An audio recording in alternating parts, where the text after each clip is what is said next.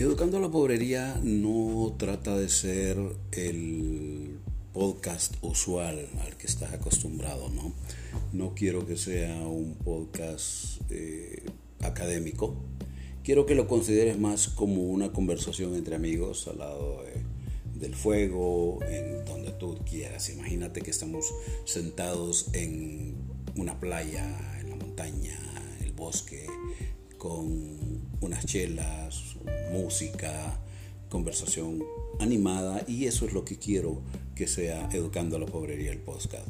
Una conversación entre amigos con temas que puedan parecerte interesantes, que puedan parecerte curiosos y que puedan servir para compartir con los demás y empezar una conversación de una manera ágil y amplia. Ojalá te guste.